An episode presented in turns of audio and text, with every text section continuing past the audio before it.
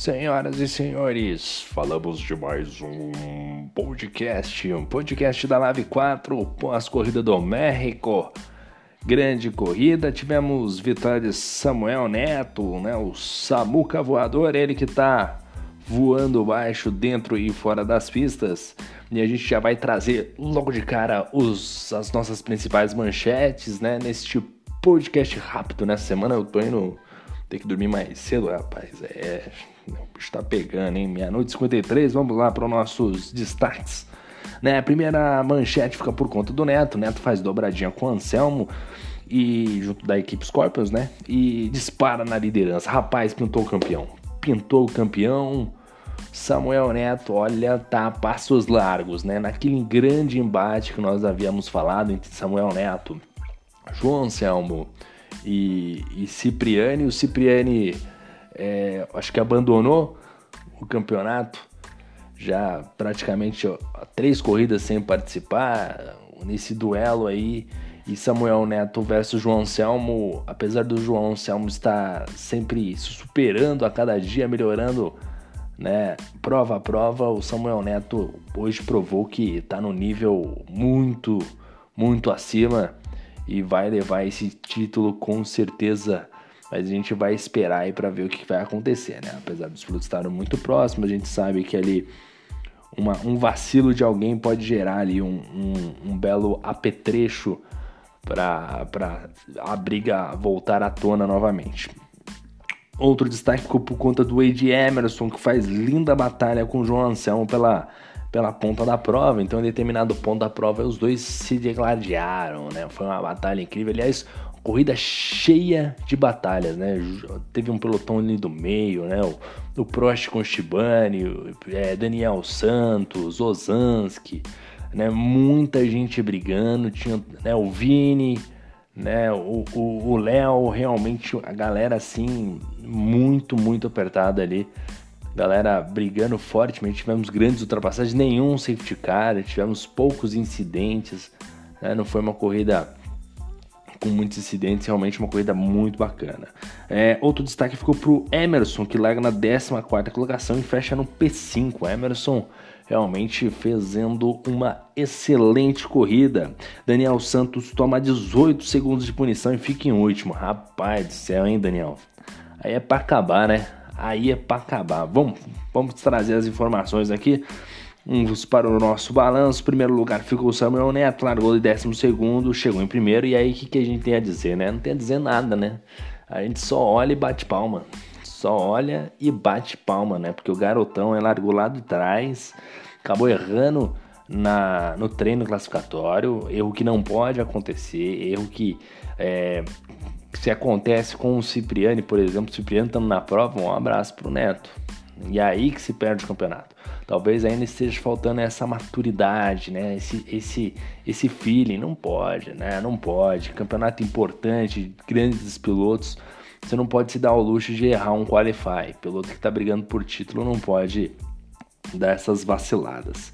Mas fez uma grande corrida de recuperação, largou do fundão, fez uma bela corrida e terminou em primeiros. Na corrida ele realmente conseguiu apagar, passar uma borracha por cima desse erro e conseguiu levar o seu carro ao ponto mais alto mais uma vez. A Scorpions dominando e o Neto no momento, acho que talvez o melhor momento dele no AV né, e nessa batalha entre ele, João Anselmo e Cipriani, grão, grandemente esperada aí pelos pilotos, ele vai levando a melhor nesse momento. O João Anselmo ficou na segunda colocação, largou em primeiro, e o João Anselmo que não aproveitou largar em primeiro, né? Ele que é, fez um tempo espetacular debaixo de chuva, andou forte, andou de muito, muito, muito forte, andou muito bem, mas, porém, todavia, quando tinha vantagem de estar na frente, ele não aproveitou é, essa vantagem, o fato que o Neto conseguiu ali passar ele e abrir determinada vantagem. Na terceira colocação ficou Bruno O Freitas. É, largou em quinto, chegou na terceira colocação, uma boa corrida. Ele que conseguiu o pódio aí após uma batalha ali no meio de pelotão, realmente uma confusão no início de prova e mereceu tá nessa terceira colocação. Quarto colocado foi o Ed Emerson. O Ed Emerson também fez uma prova muito boa no primeiro stint. Talvez no segundo stint ele não tenha sido tão legal. Acho que no meio da prova para frente, ali do primeiro terço da prova ele já começou a, a, a, a, cair um pouquinho, ficou um pouquinho a desejar, largou na segunda colocação, terminou em quarto, saldo é negativo, a gente espera bastante do Ed Emerson, né? Essa quarta colocação ficou com um gostinho um pouquinho amargo aí. Ele que deu entrevista no pós-corrida, passou lá no YouTube, vale a pena dar aquela checada. Ele que deu uma certa cutucada, falou: é, as disputas poderiam ser um pouco mais limpas, é, a gente tá de olho. É, o grande Ed Emerson, abraço pro Ed Emerson. Quinto colocado ficou o Emerson, né? Largou em 14 para chegar em quinto lugar. Foi destaque do nosso diretor aqui de jornalismo, Bruno Thiago. Deu destaque para o Emerson. Que grande corrida, né? É sempre é, tanto o Neto quanto ele, largar do fundo, né? Conseguir escalar o pelotão realmente é sempre um, uma, uma tarefa difícil e fazer isso numa corrida com grid tão qualificado não é nada fácil. Parabéns ao Emerson, grande corrida. Sexto lugar foi o Léo Vale, grande Léozinho, hein? O MC Léozinho largou na quinta colocação, na quarta colocação, fez um grande qualify, mas na corrida não conseguiu desempenhar um papel tão bom quanto se esperava. Talvez, não sei se teve algum tipo de problema, mas acabou ali deixando um pouquinho a desejar. Acho que poderia pelo menos estar figurando. Ele terminou na, no P6, acho que um P4, até quem sabe um P3 ele poderia ter feito. O qual foi melhor do que a corrida. Na sétima colocação chegou o Vini Martins, grande Vini, hein? Largou em terceiro, chegou em sétimo, outra pessoa, outro piloto que andou muito forte, né? No treino, debaixo de chuva, mostrou seu talento, mas, mas mas na corrida aí apenas a sétima colocação realmente deixou a desejar. Saldo negativo para o Vini Martins. Oitavo colocado ficou Ozanski. Ozanski que largou na nona colocação, chegou em oitavo, ultrapassou o Shibane na última volta. E como o Ozanski vem melhorando, o Ozanski vem melhorando demais, o tempo de volta dele melhorou significativamente nas últimas 3, 4 corridas aí. A gente vê um Ozanski muito forte, fazendo volta mais rápida, né? sendo piloto do dia. Então fica o destaque do Ozanski pela melhora nesse desempenho de volta rápida, né? O Ozanski sendo o destaque dos podcasts aí já faz um tempinho, já vem destacando aí o quanto ele vem melhorando, tanto na Live 1 quanto na Live 4. Realmente um piloto a ser destacado aí, grande Ozanski. Ele que chegou em oitavo, largou em nono, saldo positivo, passou Shibane na última volta. Nono colocado foi o Shibane. Shibane que teve, largou em sexto, fez um qualify muito bom, muito acima da média do Shibane. O Shibane faz geralmente qualifies bem ruim, um qualify bem ruim na verdade, né? E, mas com chuva ele já tem se mostrado um piloto com um pouco mais de, de com feeling um pouco mais caprichado na chuva no qualify. Não é a primeira vez que ele consegue fazer um bom qualify debaixo de chuva né? Mas na corrida acabou caindo um pouquinho o rendimento, postou numa parada só, amarelo e branco. Fato que aí acabou não ajudando ele na estratégia, caiu para nona colocação, saldo negativo para o Shibane, apesar do bom qualify. Décimo lugar ficou Fernando Prost, o Fernandinho. Fernando, rapaz, ele teve uma batalha com o Shibane espetacular. Os dois brigaram várias e várias voltas, se tocaram, inclusive. Aliás, eh, o Ed Emerson também brigou com o Shibane, acho que foi passar uma linda, bela ultrapassagem do Ed Emerson.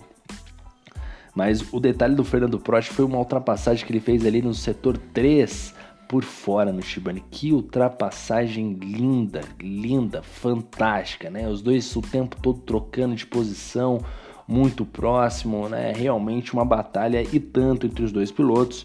Fernando Prost que largou em 11 chegou em décimo, não foi um qualify bom do Fernando Prost, né? Aliás, muito pelo contrário, foi um qualify bem abaixo e a posição de chegada também, né? A décima colocação pro Fernando Prost realmente não foi positiva. É, ele que no primeiro stint estava legal, estava andando bem, mas depois que colocou os pneus vermelhos, né, no, a partir aí da, dessa, dessa troca de pneu, ele não conseguiu mais um bom rendimento, acabou ficando apenas na décima colocação. Décimo primeiro ficou o Jonas Turbinho, rapaz. É o Turbinho aqui, largou em oitavo, chegou em décimo primeiro, não sei se teve algum tipo de problema. Deu certa parte da prova até que bem, até que forte, mas teve algum tipo de toque, se eu não me engano, danificando a asa dianteira, fato que prejudicou bastante a corrida dele. Na 12 colocação ficou Pedro Salvador, né? O JP Salvador, como eu não virei aqui. Largou em 15, chegou em 12. O detalhe do Salvador é que o Salvador é um piloto bom pra caramba, né? Esse, esse 12 lugar não foi. Essa corrida aqui tá um pouco meio fora de, de, de contexto, né? Uma corrida meio estranha. Apenas a 12 colocação pro Salvador. Esperava-se um pouco mais do Salvador, uma pena aí.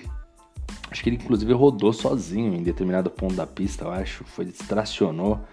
É, enfim. 13 terceiro colocado foi o nosso Márcio Huckenberg.